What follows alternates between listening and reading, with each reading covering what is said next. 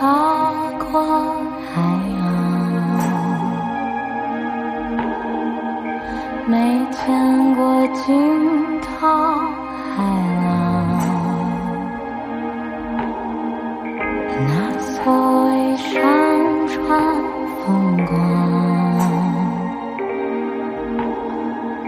到底是什么模样？风吹动你的月光，吹皱我一只春浪。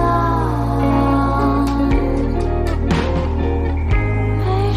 么像你的手一样。轻易就在我世上远啊方。 Hello Hello，大家好呀，我是莎拉。我是郎晨，这次我们的主题是和学生时代的手机结婚，真是一个过时而无用的一期啊！但我觉得还是充满回忆的一期。我这个在是整理这一期的内容的时候，我就想到了很多感觉已经忘记的东西，但仔细想一想，哎，手机，哎，学生时代，就想到了非常多奇妙的细节。那说明你还是记得的。对，在开始之前，我们要先说一下我们俩人的年龄，不然你就会觉得一个人说的手机可能，哎，怎么那么古老？还有一个人说的手机怎么感觉那么现代？那我的话，我是九五年出生的，我是九七年，所以我们两个差两岁。那我们先各自说一下我们用过的手机吧。对，可以。那先从第一部开始吧。第一部就非常非常老了，当时是我五年级的时候，我终于有了我的第一台手机，是我妈妈淘汰的一台银色的三星翻盖手机。当时好像网还是三 G 的网，我记得。我妈妈在用的时候呢，就很朴素，她也没有什么装饰。到我手上呢，我就给她装饰很多，因为那个时候非常流行滨崎步式审美，就是那种粉色啊、亮片啊，就是呃水钻啊、豹纹啊那种，我就会给手机贴，就是那种粉色的亮钻，还有什么挂那个挂饰，因为呃现在的手机没有了，但是当时的手机它是有一个小的孔给你挂一个，比如说碗，你可以套在手上这样的话，或者比如说你可以挂在脖子上的一根绳子，然后呢就由此衍生出很多的其他的装饰性的一个挂件，就是它有个孔可以穿过去，我就买了一些配件周边，手机周边。我这实在是槽太多，我不知道从何开始吐起。首先，你说你终于在五岁，哦不，终于在五年级的时候有了第一部手机，对，所以你的同龄人有的更早了。对啊，对啊，我有最早的同学，当时也是我的好朋友，大概嗯四年级就有了吧。然后那个时候我就很羡慕，那这个小朋友他有了手机之后干嘛呢？早恋吗？其实也没干嘛，就是也不早恋或者怎么样，因为他追星，所以他不早恋。 对我第一部手机，我得到初中的时候才会有呢。嗯，而且你说你这部手机它是黑白的还是彩色的？我记得它是彩色的，你第一部就已经是彩色的了。对啊，那个是彩色的。那等我说到我第一部的时候，你就会很 很震惊，我用的是什么。还有就是你给它做那些装饰，嗯，你那些装饰都是那种学校边上的小店买的吗？对啊，对啊，就是你放了学了以后，会和要好的女朋友去逛的那种小店，可能一块钱、两块钱一板贴纸，就这个人很像鸟的，你知道吗？就是说会被呃那种亮晶晶的东西吸引，然后就手机上也贴满了那个，哦，真的也是一种不堪回首的审美吧。因为你看，我现在是一个穿着很朴素的人。那你那时候在包上会也会有这种东西吗？书包上、嗯，那个倒不会，笔袋上呢？笔袋好像也没有，因为笔袋这种东西它其实很难捏啊，捏啊啊，因为我知道有一些像像针一样的啊，它是那个啊，对，那个我我我知道你在说什么，别针，别针，对对对，但是嗯，对，我不太喜欢给包上扣那个，对懂了。所以说那种东西原来手机上那些都是粘上去的，然后还有对就是挂那种毛茸茸的小东西啊。对或者之类毛绒的小东西，对，嗯，那这样我的第一部手机的话是诺基亚，但不是那种大哥大板砖式的那种，是那种小巧非常小巧玲珑的，嗯，呃九键，然后是黑白屏幕，说是黑白就是那种你知道有点偏绿的，然后嗯对我它那知道个上面的字都是有一些黑黑灰灰的那种，嗯，是的，那个时候你甚至还说上网，我这个感觉根本就无法上网，因为它就算上网的话，就那个小屏幕，它能它连百度都渲染不出来，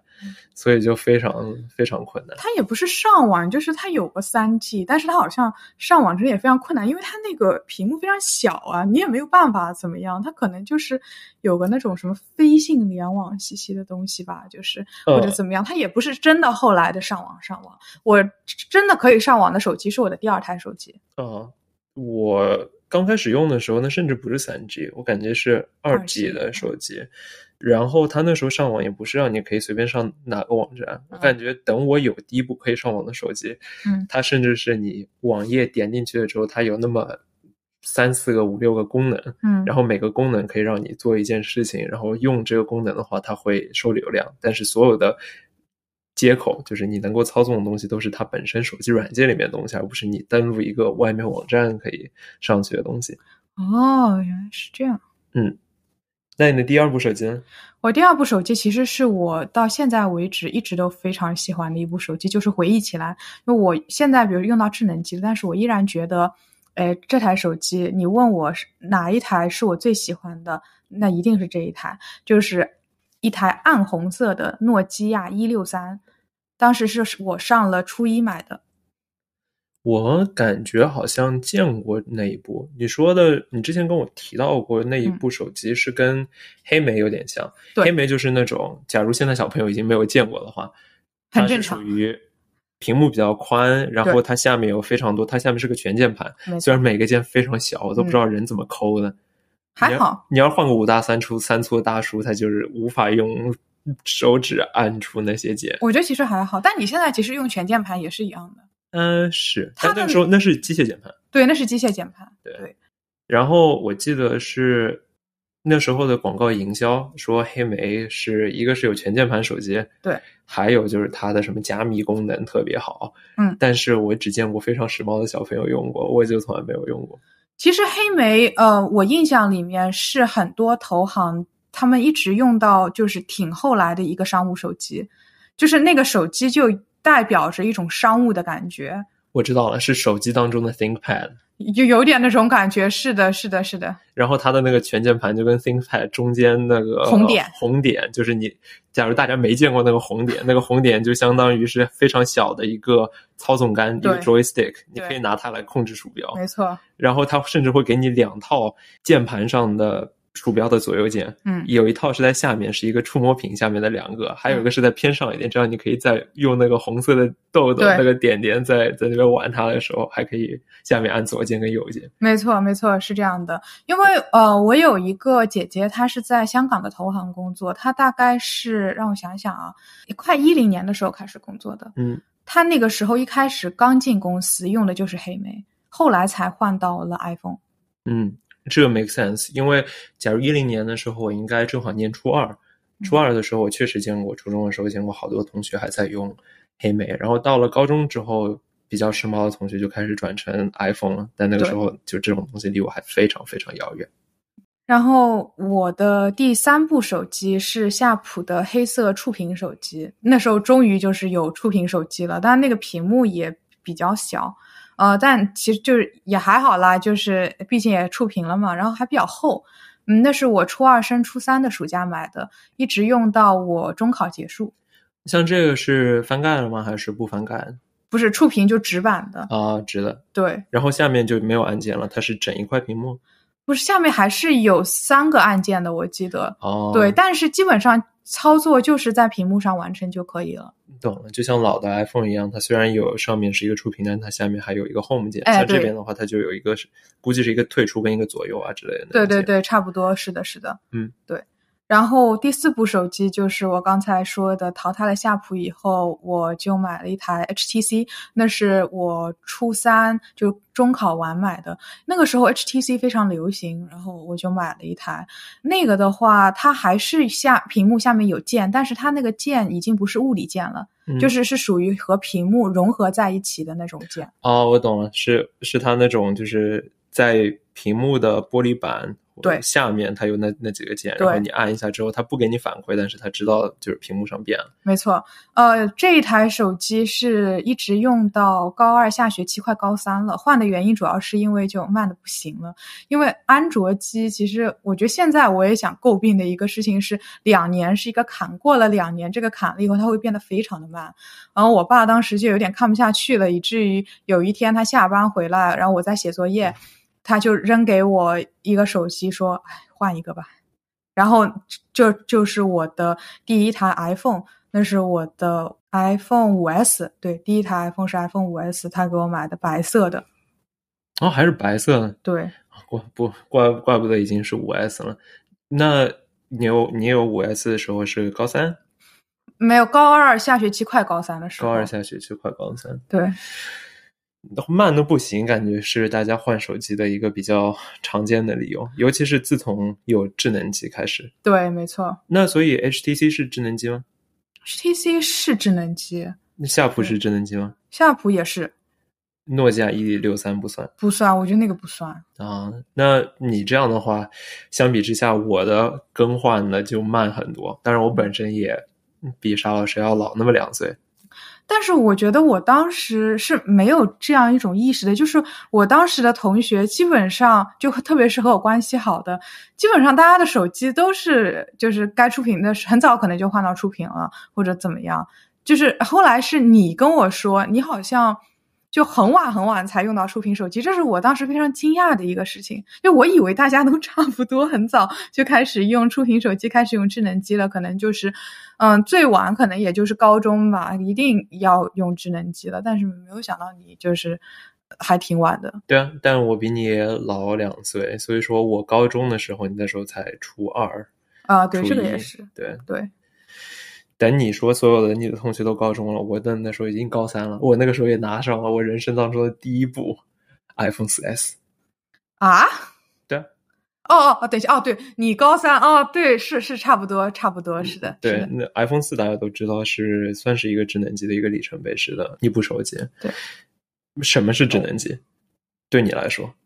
我觉得智能机对我来说就是这个东西是个小电脑，也就是说，它除了最基本的打电话跟发短信的功能之外，它还能至少给你拍个照，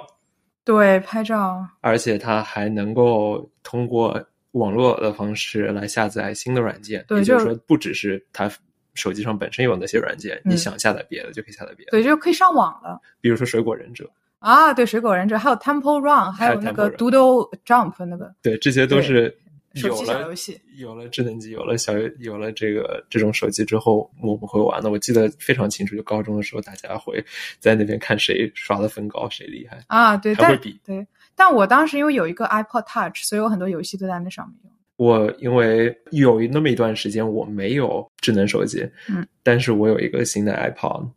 所以说哦会在上面会玩一些这个那个。哎，等一下，iPod，你是那个小的还是 iPod Touch？是那个有好有好多种，我现在已对经不知道哪个是哪个了。最早嗯我有的一个是一个很老的，就是放在口袋里面的那种嗯， iPod，那上面没有一个屏幕，它上面是一个圆圈也。是一个圆圈，对，是小的还是大的？小的啊、因为它有一个大的，它是二百五十 G，甚至可以当一个移动硬盘。啊、是对，然后还有一个小的，就非常轻薄。对我是那个比较轻薄的，大的那啊个相当于其实跟一个手机差不多，就是不能打电话。对，那个非常大，那个我我有我有好朋友有，嗯对，然后我还有好朋友有的是那个轻薄的，我很想那轻薄的，就是它呃是握在手上，嗯，重量比较轻，然后你当中滑那个圆圆盘就非常的灵动那种感哦觉，它的设计真的很不错。我想起来，之所以那个时候会有这种东西，是因为我还没用上智能机，要听歌的话没有办法从我的诺基亚跟索尼爱立信上听啊。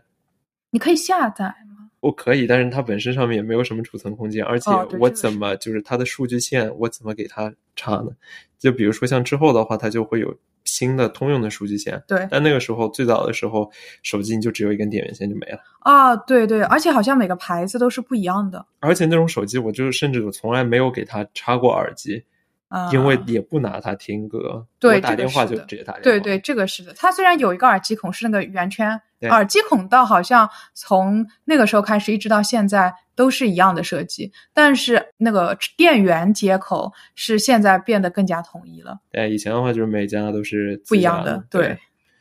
还有啊，一个 iPod 小一点呢，嗯呃是那种那是 iPod Touch 吗？ ，iPod Touch 就是有有一个非常小的正方形的，可以别在没有屏肩幕带的，没有屏幕的，那个叫它只能 Nano，好像叫啊，什么这是 Nano。我我现在觉得那个东西非常好，为什么？因为它可以就是在我跑步的时候播歌。因为它实际上就是其实是那个时候你别在身上的一个 Apple Watch，嗯就是不太能计数，对它，但是对它在放就是歌这放歌方面对是可，以因为其实现在即使是有一个，比如说袖，呃，袖子，就是嗯你可以别在呃手臂上，或者说你带腰包，但是因为那手机重量本身是在的，嗯所以其实还是会觉得有点累。嗯但那个东西非常的轻巧，就是你可能别在我的裤子口袋上，对我我连着我的耳机线，我就可以去跑步了。我觉得就是这是我严肃跑步以后，我非常想要，就是它可以出版的一个东西，我觉得非常的好用。对，但现在你还是可以用手机吗？就啊，现在用我用是手表。啊、对，现在是可以用手表，是的，是的。那你用的这些手机当中，哪一个开始有拍照功能？应该是诺基亚一六三，你最早拿它拍什么？就是你会拿它自拍吗？你的小伙伴儿们会拿它自拍吗？还是拿它拍什么东西？呃，那个手机我记得好像只有后置摄像头，对，前置摄像头是很后面的事情、啊。对，前置摄像头是我我用夏普了以后，嗯，那对那那那个时候自拍的话，还挺要技巧的，因为根本看不见他在拍啥。啊，这个是的，嗯，而且但是我也很怀念那个时候的一个点，就是像素比较低，所以你拍出来怎么样，就是你都不会特别难看。你比如说现在那个苹果，它就。过于清晰了，以至于就是你的每一个黑头都看得清清楚楚，就真的很，所以我很多年没有自拍，因为一方面是我有点接受不了现在美颜相机过度美颜，另一方面我又接受不了就是直接面对这个苹果原相机，这个太残酷了，你知道吗？这就是为什么你现在可能反而会倾向于用胶卷相机啊，或者是用拍立得。对我一直说拍立得是一个美颜相机，因为它像素太低了，就拍出来很糊，就是有一种 朦胧的美感。可以。那所以刚才就简单的说了一下沙老师用过的手机，对嗯从哪一代开始用智能机，以及在没有智能机的时候，我们都是怎么样苟活的。对对对，那接下来我来说说看我用过啥。嗯，但这里我要插播一句，我觉得当时没有智能机的时候，其实，嗯，也不叫苟活，其实活得也蛮开心的。但一方面是因为那个时候确实不知道有智能机这个东西的存在，就是也就大家都用这个手机，就好像大家都很穷，你就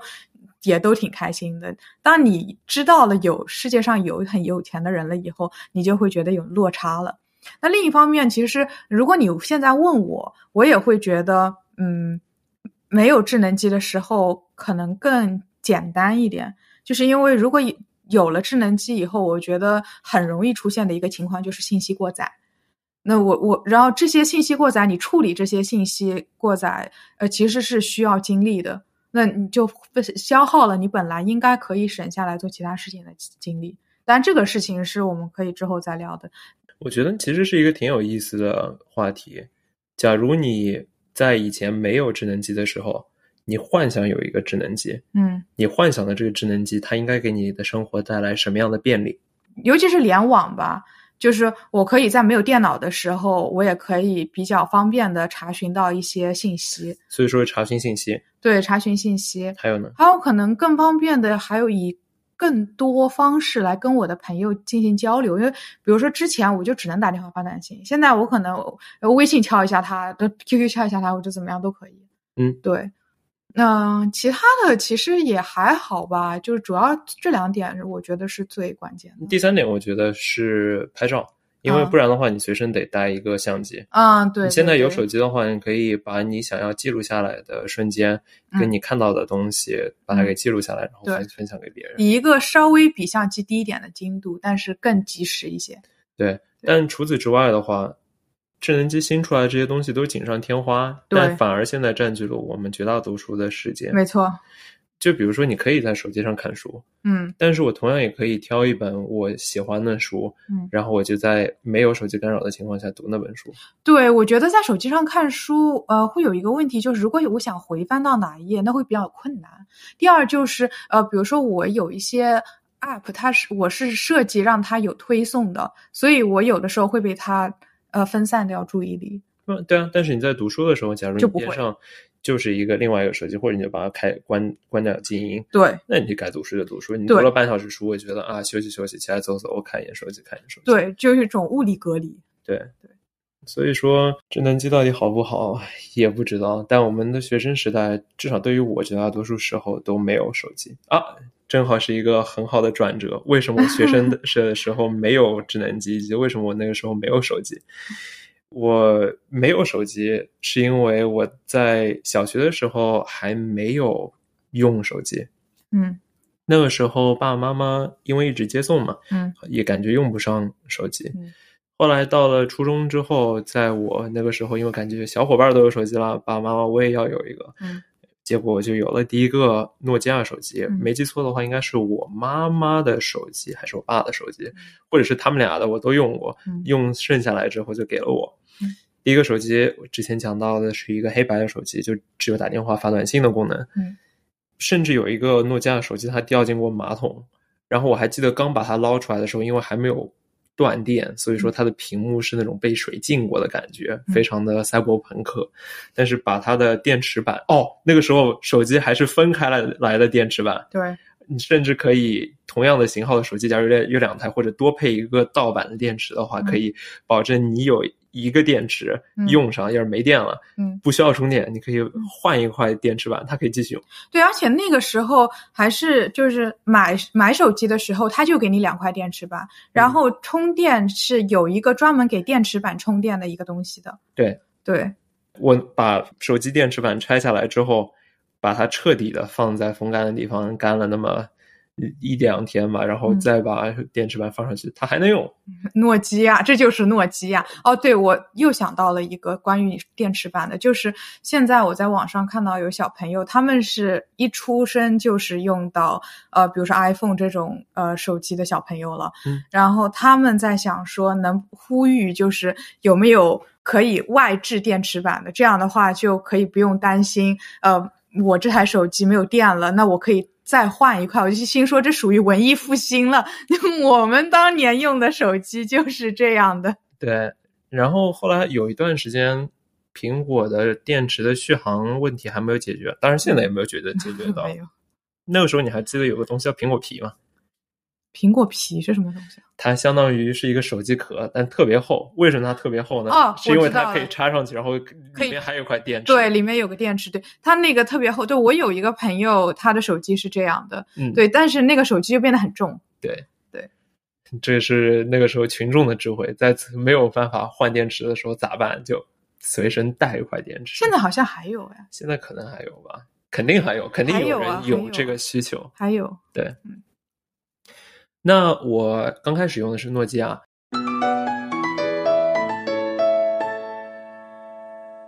后来有很长一段时间用的是索尼爱立信，嗯，我还记得它那个开机的动画，还有诺基亚开机的动画，哦两个 手在那对边一握，然后对对白色的背景，然后还有个奇怪的音乐，我现在已经记不得了。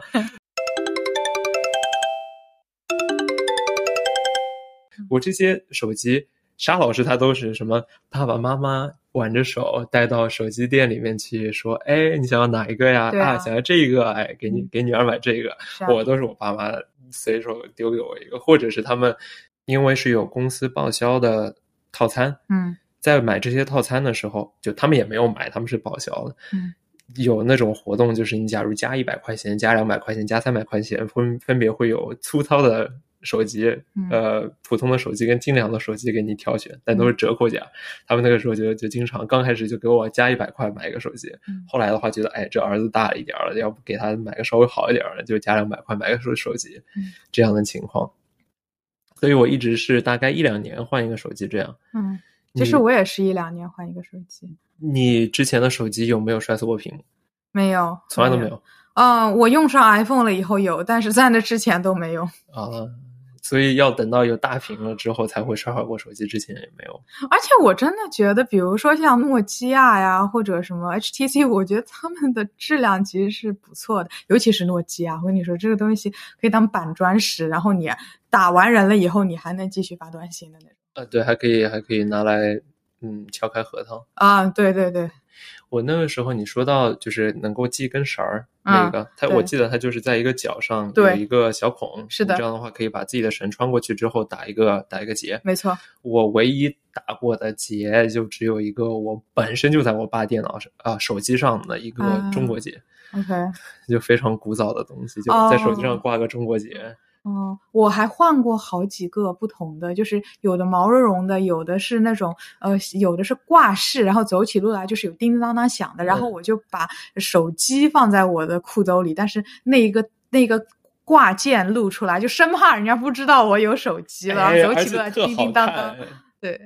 所以说你毛茸茸的玩意儿，你把它给换掉，是因为毛都被你撸秃了吗？嗯，没有，是因为那没声音啊，走起路来，那谁知道我有手机呢？那那也不一定要有手机，它就是像在挂在腰间一个什么粉红色星星啊之类的东西，那不行，就是一定要出声音。一定要出声音还行，可以。那除了这种手机之外，我后到某一个索尼爱立信的时候，就终于开始是彩色了。然后那时候感觉、哦，翻天覆地的变化，但是除此之外都没有什么任何区别。其实索尼爱立信一直是我一个非常喜欢，但是我从来没有买过的手机。为什么我非常喜欢？是因为我大概从五六年级的时候开始看 TVB 的港剧，然后那个时候 TVB 的港剧，嗯，它都是索尼爱立信赞助的，以至于就他们你听到他们手机响的铃声都是一个，就是索爱最经典的那个铃声。然后我当时就觉得，因为香港嘛，当时经济确实更发达一些，然后文化上面也更就是时髦洋气一些，啊，我就觉得就是这个是我要 look up to 的一个地方，然后他们的文化是我要就是他们用的东西，他们穿的衣服是我要学习的东西，所以就我当时非常喜欢索尼爱立信。那个时候还有什么牌子，或者说有什么手机特别流行，但是你现在就不怎么见到了，或者什么牌子还一直流行到现在？现在我感觉真的就是 iPhone，还有你要说现在流行的，呃，华为的那几个，让我们那个时候已经呃有小米华为了吗？没有啊？对啊，都那个时候啊都没有各种国产手机都。没有那个时候国产手机的代名词就是那种什么双卡双 待、对四卡四代，什么黄金八八八八，还有就是放小苹果，放的谁放的小苹果放的最响，谁最牛逼。嗯对，还有可以砸核桃，就是这种非常物理性质的那种外表的，是作为一个宣传的亮点。 还有就是随身带一个功放，就那个时候真的山寨手机放音乐放的贼拉响，巨响巨响我就不知道为什么。嗯还有一个三星，啊！三星确实，三星是的，我记得那个时候三星非常多的女生会用，它是白色的，呃嗯，很多时候是白色的，还有银色的。银色的，然后就对做的非常的 sleek，对，三星的那个外表一直是做的很好的，对，然后对就很多女生很多女生会用。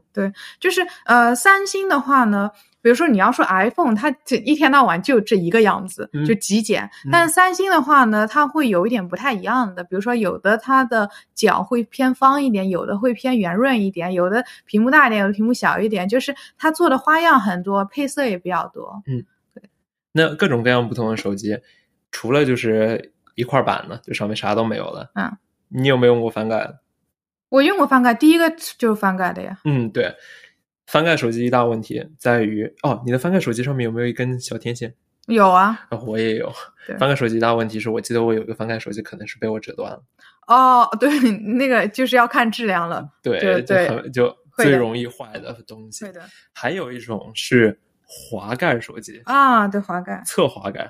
呃，侧滑盖我没有，侧滑盖我邻居姐姐有，是诺基亚的一个，当时非常贵。当时让我想一想啊，零几年、一零零几年、一零年、一一年的时候，那手机就要四千多了。你还记得那个侧滑盖儿它是怎么怎么操作的？侧滑盖我就是你手机横过来，然后往上一滑，是往上一滑，它对，滑出来的是什么？滑出来的是全键盘。滑出来是全键盘，对，对，然后你本身的那个屏幕也会根据你在没有滑之前跟滑开之后，它本身没滑之前是一个竖屏，你对滑开了之后会变成一个横屏，没嗯错。就是那个对。那还有哪种你见过？呃嗯，你说过竖滑了对吧？呃，我哦，我没说竖滑，我刚竖刚说滑的对竖滑，滑就是就就是你是手机，然后你还是竖着，你不能横过来，然后你上下滑动，你下面就出来一个九键，啊，一个九键。对，一个九键。像这种，我记得有人非常装逼，非很喜欢在那边有滑屏的手机，他就喜欢在那边滑来滑去，像开关那个 Zippo 的呃打火机一样，那边滑，呲啦呲啦呲啦呲啦。啊，那个哎，就是翻盖手机，我也很喜欢在那儿了翻，就是那个给我给小小的我一种很商务的感觉，就我也是个大人了，你知道，我就在那儿翻就可以，所以这可能也是为什么我到现在都很喜欢翻 Zippo 的那个盖子，我就也给我一种就是 我是个大人的感觉，虽然我已经是一个大人了。那这怪不得你那个手机用了一年多就就换了，我感觉你这个给你开关关成这样，它也那倒也没有，那个手机其实质量还是不错的，就是我想换一个更高级一点的手机了，仅此而已。然后我妈也欣然同意了。那关于其实这一点，我还是挺，嗯，挺感谢我爸妈的，就是我其实想要什么，他们都给我买了。嗯，我之所以在中学的时候不能用手机或者用的很很古老的手机，主要是因为我们学校不让带手机。我初中、高中都是一个学校，然后我们学校住宿，嗯，还挺严格的，嗯不仅每天都要穿校服，嗯而且至少在初中的时候是完全不能带手机，嗯见一个收一个。嗯，真的很严格。所以在初中的时候，我们都是偷偷带过去，嗯然后在下课的时候会用，或者在寝室的时候会用，嗯在熄灯之后会用。我们那个时候，假如被发现的话，就没收，然后一般来说会没收一个学期，可能在学期末的时候才会还给你。真的好严格。我们的话，让我想想，我们没有没收过手机，然后自己手机就是随便用的。上课其实也可以用，但是就是最好不要被老师逮到，老师也不会真的收你手机，就是呃，他可能会收，但是一般来说，你去他他办公室领他一领一趟，你在放学回家之前你就拿回来了。令人震惊，居然会刻意在上课的时候用手机。这个东西是我在大学的跑到美国了之后才意识到，哇，你还可能在上学的时候用手机。对啊，就是会有的时候会偷偷发短信的，嗯，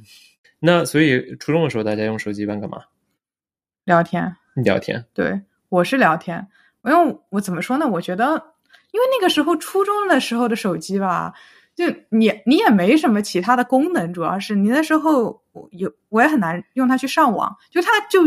这个功能非常的有限，所以就基本上就是可能发发短信。啊，那发短信这这事情可就多了。对，发短信主要是为了啥呢？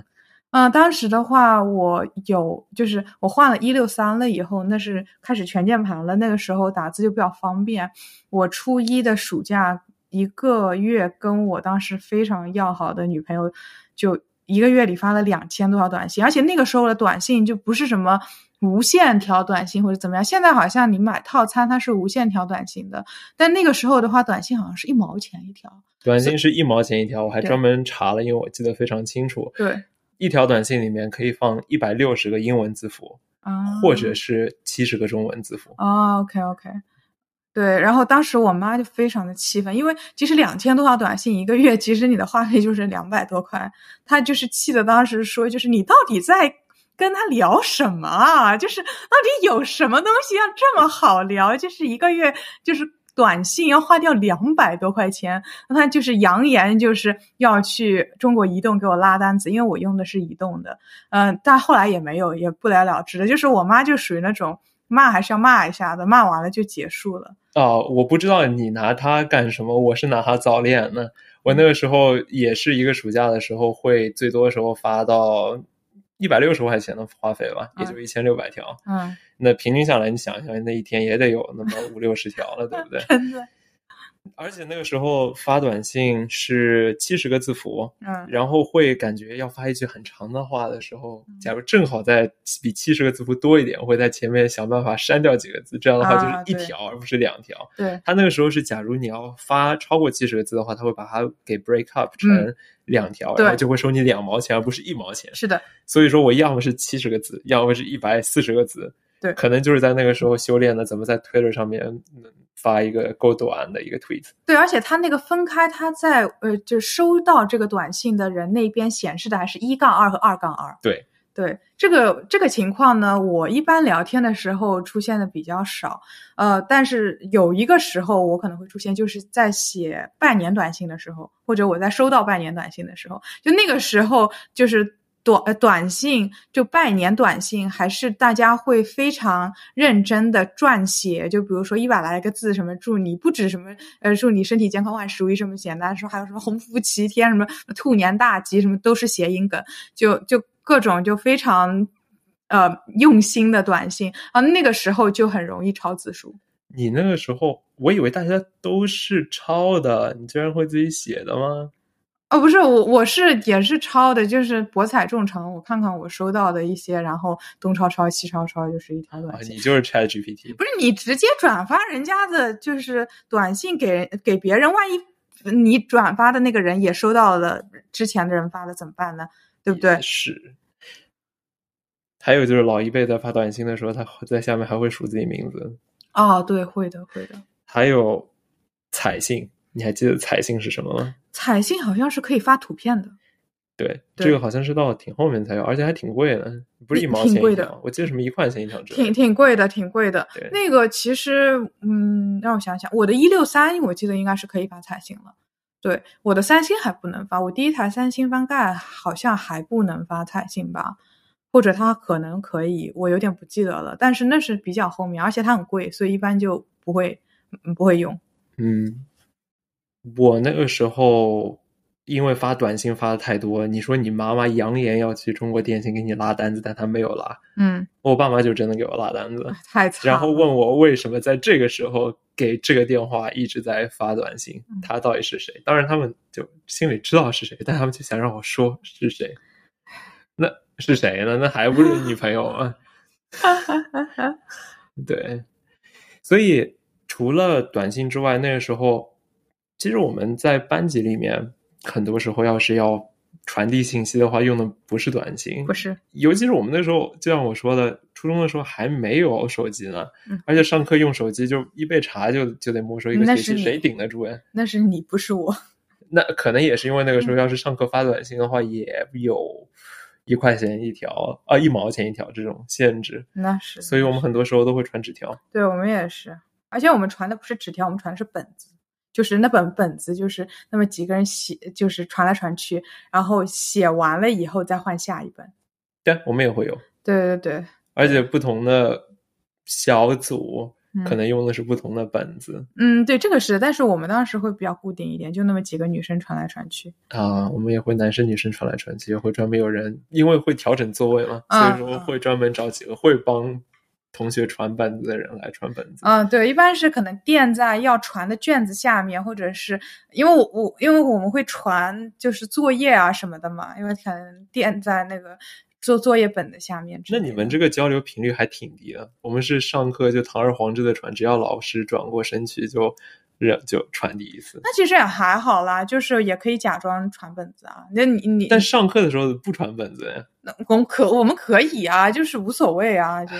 就我们上课都可以用手机，就是其实啊，当然我我我的学校都是挺好的学校了，就是这个我一定要说，我要为我的学校。证明，但是我的学校整体而言管理都是相当宽松的，所以这也是呃奠定了一个我心里相对比较健康的基础吧。就是我后来比如说看到衡水中学这个管理模式，我是相当震惊的，就是我第一次知道怎么还有这么管的，就是我以为大家都是呃就不用穿校服，然后也不用呃怎么住宿，然后也不用就是剪短发，也不用就是只在食堂吃饭，也不用不带手机这样子。我以为大家都是这样的，结果我才发现好像我我的初高中是属于比较少数的。我的中学也不是说管的特别紧嘛，它就是在这些方面会比较紧，但是在比习如惯方说面呃上学升学压力啊什么就比较轻，嗯所以说就会经常会出现，哎，我作业已经做完了，我今天想读的书也读的差不多了，或者说虽然读的书没有读的差不多，但是我就是想跟喜欢的女生聊天了，那怎么办呢？就传本子吧。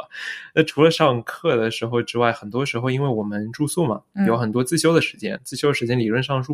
是不能说话的，嗯但不能说话没有说你不能传本子呀，嗯所以说就是老师也就看一看，稍微有个老师在管一管，看一看，他也自己做自己的事情，批作业呀或者怎么的。嗯但是你要是传传本子的话，也不要紧。除此之外，我们还甚至会出新闻核定本，每过一段时间会有人就是 collect 最近发生的班级里面趣闻，把它给做成一本新的本子，你们是蛮空的，我发现。然后会保留下来，然后在之后的时候大家会回头去看。哦，你们是蛮空的，嗯，那那个时候我妈自从我一个月发了一百六十块的短信之后，她就嗯开始跟我说，假如我们没有办法阻止她发短信，那至少我们可以让她发短信的价格便宜一点嗯，然后就开始帮我买短信包。但是那个时候不像是现在有两种计费模式，嗯一种是你花多少，他给你记在账上，然后你再付账单；还有一种像是我们那种是，你给手机充话费，要是没钱了你就发不出短信了。对，所以说为了能够继续跟女朋友发短信或者打电话，就必须得不停的去充话费。哎，那个时候充话费一开始还是要买卡的，对，跟游戏对点卡一样。对对对，然后你会收到充值成功的短信，就是充值了，比如说几十块钱什么的。对对，主要那时候因为我也没有零花钱，我最早一个月零花钱是三十块，到高中之后我一个月零花钱变成五十块。不是你住校的，你能有什么花费呢？问题是还是有花费的吧。 ，OK，你就你要想买一些自己想要的东西的话，那总得要有钱呀。但是没有办法，就跟爸妈要钱，啊就真的需要的话是是得问他们要。但是我真的很怀疑这三五十块钱到底是能能用来干嘛？那你当时用来干嘛了？买自己想要的东西，比如说像又买绕书回啊，买我也忘了买书吧，买吃的，啊但我也不怎么自己出去。嗯书其实一本，你要说三十块，你真的也就买一本。那我也零食倒可以买不少，但我也没有机会出去买零食。嗯，所以也挺困难的哦。要攒些钱，有可能跟女朋友出去约会啊之类的嗯，哎可能有这种情况嘛那，也挺好的。真的太难了。所以我们没有短信包的时候，大概可以把一条短信的价钱变成五分。嗯他就说买一百条短信或者买五百条短信，嗯，只要二十五块。但是对对你要是花不掉的话，你就作废了。所以对啊说就疯狂花。对对对，是这样的。那那个时候，既然很多时候是拿它用来早恋用呢，嗯，你跟你周围的朋友一般是当面表白的，还是用短信表白的？嗯，表白的话呢，一般是当面表白的；那分手呢？分手一般是短信分手。我觉得这个就是我朋友，我觉得有点怂了吧唧的一些表现吧。就是我我是觉得说当面聊肯定会更清楚啊，不管是好事还是坏事，其实就是你都是一个很重要的事情，两个人关系的开始和结束嘛。那我觉得当面聊比较清楚，你也可以看到他的表情啊，看到他的肢体动作啊，呃，就是听到他的一些语气啊，这样。但是比如说你，如果你短信对吧，你其实是冷冰冰的字，你现在是用用表情包很多。那其实表情包，我个人认为一个主要的原因也是它可以辅助表达我当时的一个情绪，就是放大那个。就是不是放大文字，而是就是给文字不能表达出来的感情增加一些它应该有的感情。但是当时我们是没有这个东西，最多是颜文字。嗯，对，但而且还不是每个人都能打得出来的，所以我是比较反对这个事情的。其实，对，嗯那你呢？我到目前为止都没有当面表白过，我感觉我好怂呢。但也不是怂，主要是因为表白这种事情吧，嗯，表白是水到渠成的嘛。所以在那之前，你该调情的时候，你就已经知道就可以表白，就可以表白了。无论是你表白还是对方表白，嗯，这个嘛也是的，但是你要你要知道，你这个也有点就是警惕自己陷入那个叫什么浪漫主义陷阱。呃也是，我觉得我更要警惕的是，其实我没有办法正视这件事情，所以说我没有办法很好的去当面表白，因为害怕被拒绝吧，害怕被当面拒绝吧，可能。那除了发短信之外，还有一个是打电话。嗯，你拿你的手机打电话吗，除了给爸妈打电话之外，打电话其实没什么，主要是发短信。啊，对，我觉得我们这一代是发短信最多的时代，我们爸妈可能是打电话，我煲现哦电话在。粥，对我现在其实打电话比我之前要多，是因为我觉得打电话更加，呃，系有效率，呃，更加高效。我的时间确实不是很多，就是你一句话来来，你一比如说一件事情，你打字来来去去的其实要很久，嗯但是你呃打电话的话，可能呃两三分钟就解决了。那么可能就会打个电话。但我是觉得我们这一代好像是，嗯，不知道为什么的一个习惯吧，就是好像是聊打字聊天的一代，打字交流的一代。包括现在有很多社恐，我感觉就是他们不喜欢接电话，他们喜欢就是打字、发短信或者发微信之类的。我以前不喜欢接电话，现在自从工作开始就变社牛了。我也是，但是我还是不愿意接我不认识的人打过来电话，因为效率非常的低。十个电话里面有九个，或者说一百个电话里面有九十五个都是诈骗电话，或者说对接了没人说了，或者打错了。就真的有人需要跟我说事情的话，他会给我语音留言，或者会给我另外发短信，或者用别的方法来嗯 reach out。嗯，那我就假如有见到不认识的号码给我打嗯电话，我就一概不接。那我是刚才说的情况是，比如说我们已经在呃微信上面，就是熟人之间已经预告过了，说我们今天要聊一下这个事情，可能。那我说那不如就打电话吧，是属于这样的一个情况，不是说我什么电话都接，确实就是现在什么杀猪盘的电话啊，还有什么诈骗电话，就是也很多嘛。嗯，对，就这个是很烦人的，但是就是只是说朋友之间讲事情或者同事之间讲事情这样的一个交流的话，我是就尤其是工作以后会更喜欢电话而不是短信这样子。我们那个时候还是会打一些电话的。嗯假如早恋除外的话，我们拿电话主要干的事情是点外卖。啊就像我们之前说到的，我等我到高中了之后，我们学校就允许我们带手机了，嗯好像是高一就允许还是高二就允许，我忘记了。但是手机只允许在寝室区用，嗯不允许在教学区用。嗯嗯当然，大家还是会把它带到教学区去，嗯这样的话就小朋友可以嘛跟不同年级的、不同班级的男女生之间发发短信啊之类的。嗯嗯到了高中，我们也不怎么传纸条了，嗯所以在点外卖这件事情上，我们学校也不允许我们叫外卖，嗯因因为我们学校的话。想让大家都吃食堂，嗯当然食堂也不也不想你在外面吃饭，你在外面吃饭的话，你就不吃他的饭，你不吃他的饭，他就赚的就少了。嗯所以双方就联合起来，不允许大家吃外面。当然，也可能是食品安全问题吧。嗯，但大家都觉得外卖比食堂要种类丰富，然后又好吃。对我们是在上海的张江高科技园区，嗯所以说那附近的话有很多写字楼、办公楼，嗯像白领的话也会叫很多外卖，啊所以说那边的外卖的还是挺多的。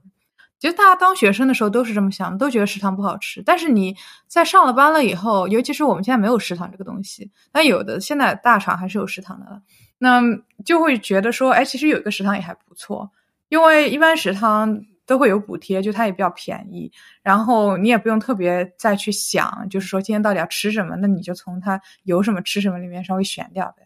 嗯，然后一般呢，虽然会说可能有点油，但是你也可以，但外卖也一样很油，对吧？而且它也没有，它可能也没有食堂的保障，就是安安食品卫生安全保障那么好。你现在想呢？我怎么觉得还是只是想要一个人帮你解决做饭的问题，而不想要自己想呢？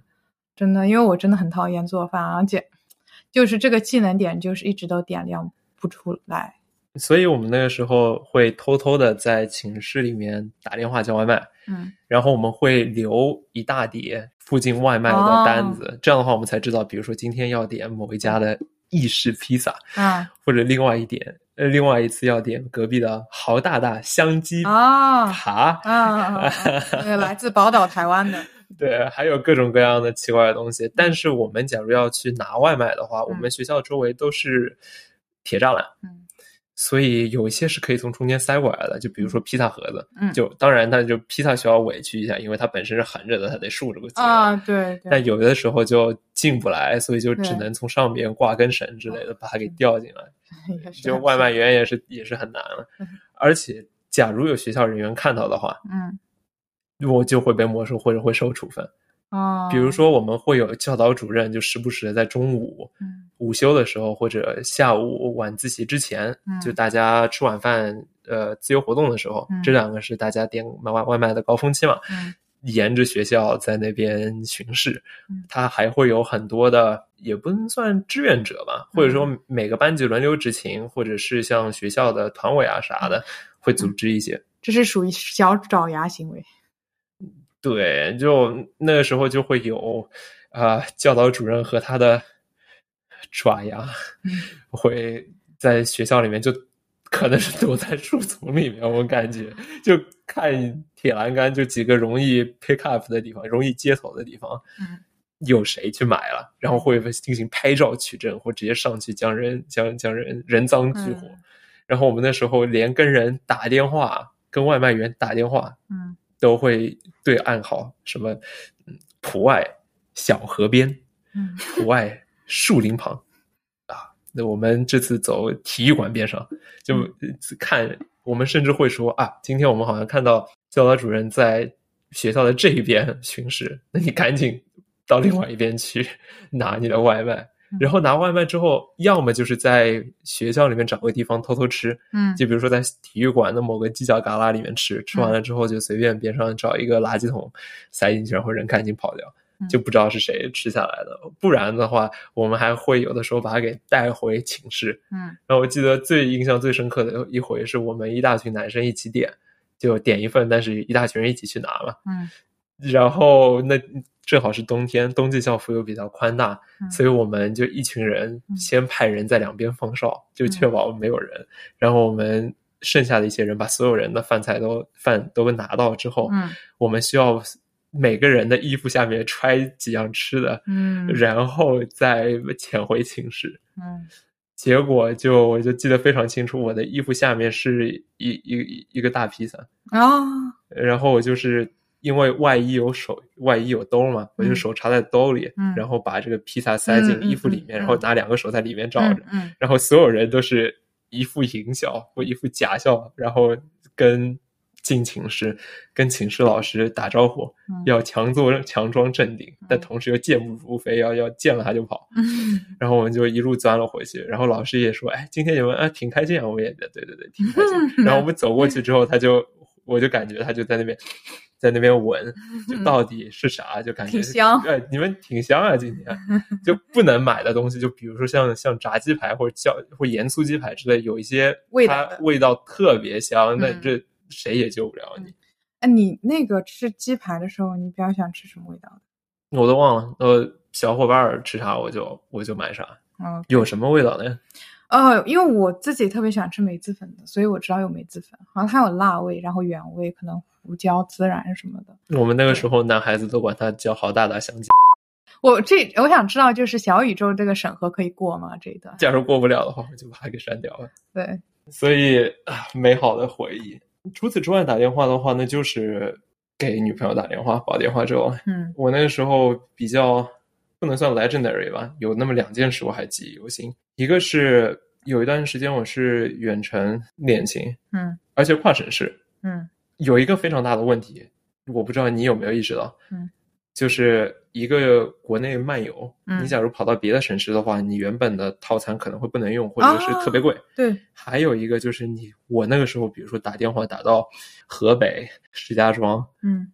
我那是长途电话，，对，好贵的，对的对的，所以在有一回我把我的账单给弄爆了之后，我妈就说：“嗯，给你买个长途电话煲吧。”嗯然后就除了短信煲之外，我还荣获了长途电话煲这种东西。我我我只能说，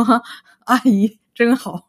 对，但之后我们果不其然的就分手了。嗯但在那之前，我还是会在课间或者中午、晚上的时候跑到某个男厕所去就嗯。打电话。那我这里稍微补充一个背景知识，就是现在可能已经没什么了，现在基本上大家都是全国漫游的，基本上。对。但之前的话，就是出了这个市，哦，出了这个省，对至少出了这个省，就你就要买那个什么漫游漫游包、省际漫游包，对出了国要买呃国际漫游包，国际漫游包更贵。嗯，对，是。然后除此之外，我妈还会稍微给我买一些流量包，虽然我也不记得我的流量一般拿去干嘛的，但是就偶尔还是会用到嗯一些，你除非完全关掉。那用到一些的话，她买个十兆流量包，比如花个五块钱，嗯，都比你一不小心用个一两兆，然后得花嗯十块钱、二十块钱要要来的合算。对的，对的。对，然后另外一次还我还记得打电话是我初恋，是初中的事情。嗯，然后自从就是初中初三嗯跟初恋呃没考的时候被被抓了，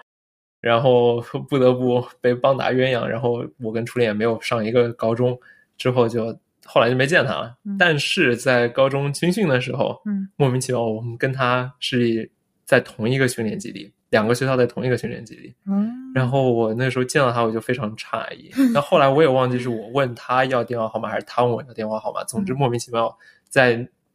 军训的时候就要到对方电话号码，嗯 然后有一天晚上就跟他打了一个小时电话，在寝室的厕所里，嗯然后边上的人都看了都惊呆了，就说这个哥们儿，嗯，真能聊啊！这个是他说话的声音，平时跟我们说话五大三粗的，怎么跟着女的说话就轻声细语 呢？ 咋回事儿？这是嗯，就但后来就不了了之，再也没有再联系了。啊，但等一下，你初中已经有手机了呀？我对我初中已经有手机了，但为什么你初中的时候就你们俩没有交换电话呢？他后来那时候换电话号码也是蛮正常的事情。哦，OK，因为我其实是五年级开始有了第一台手机了以后，我电话号码一直没有换过。哦，我那个时候因为我的电手机都是充话费送的嘛，或者嗯是直接买的，它假如是不同的运营商，哦，OK，它就是一个不一样的手机号啊、码这个是的，这个是的。你你除非是一直用一个运营商，这样的话，你一张 SIM 卡可以插它所有出的手机，不然的话，你换运营商好像就会有点不太一样。对，我记得我换过一次，是因为我本身用的是移动的，嗯一直用的是移动的，但是我们家的那时候的固话嗯，用的是电信，哦，OK，所以说我买家里固话套餐的时候，它嗯会送一个，比如说加一百块钱送个手机，嗯，然后我就换了一运营商，然后我就换了电话号码。啊，当时其实很多人用用电信，好像是因为它的什么活动好像比较便宜，还不是因为什么的，就是它好像比移动要便宜一点。说说起电信，我又想到了以前的拨号上网，不过这已经是一个老事情了。之后我们可以换一批小伙伴来讲讲拨号上网跟最早使用网络的一些故事。网上冲浪，网上冲浪，网上冲浪嗯。你还记得你初中的时候、高中的时候会有电信课，然后会真的会有网上冲浪，就是有这么一幅图，有个人嗯在那边冲浪，上面写着“网上冲浪”。就是真的很怎么说呢？就那个时候都觉得很很老很旧。对，那个时候英文课上还教你网上冲浪叫 web surfing，哦、耶，那现在谁还用这个词啊？嗯总之，那这回我们手机就聊完了。嗯，也是过时而无用的一期节目。嗯，但是就像我们讲呢，感觉还是想起来了特别多以前的事情。，对一些美好的回忆，因为手机其实不只是对我们来说，不只是一个通信的工具，它更多的也是。嗯，有我们非常多回忆的一个东西，更多的是记录着我们和好朋友们，或者和比如说前男女友们发生的一些事情。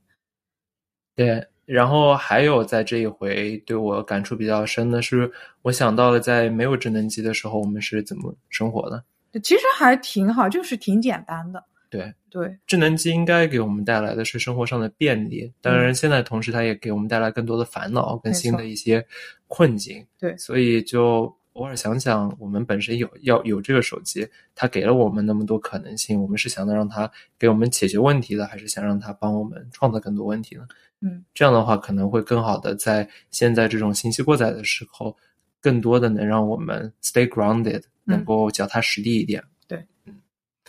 那大家再见。拜拜。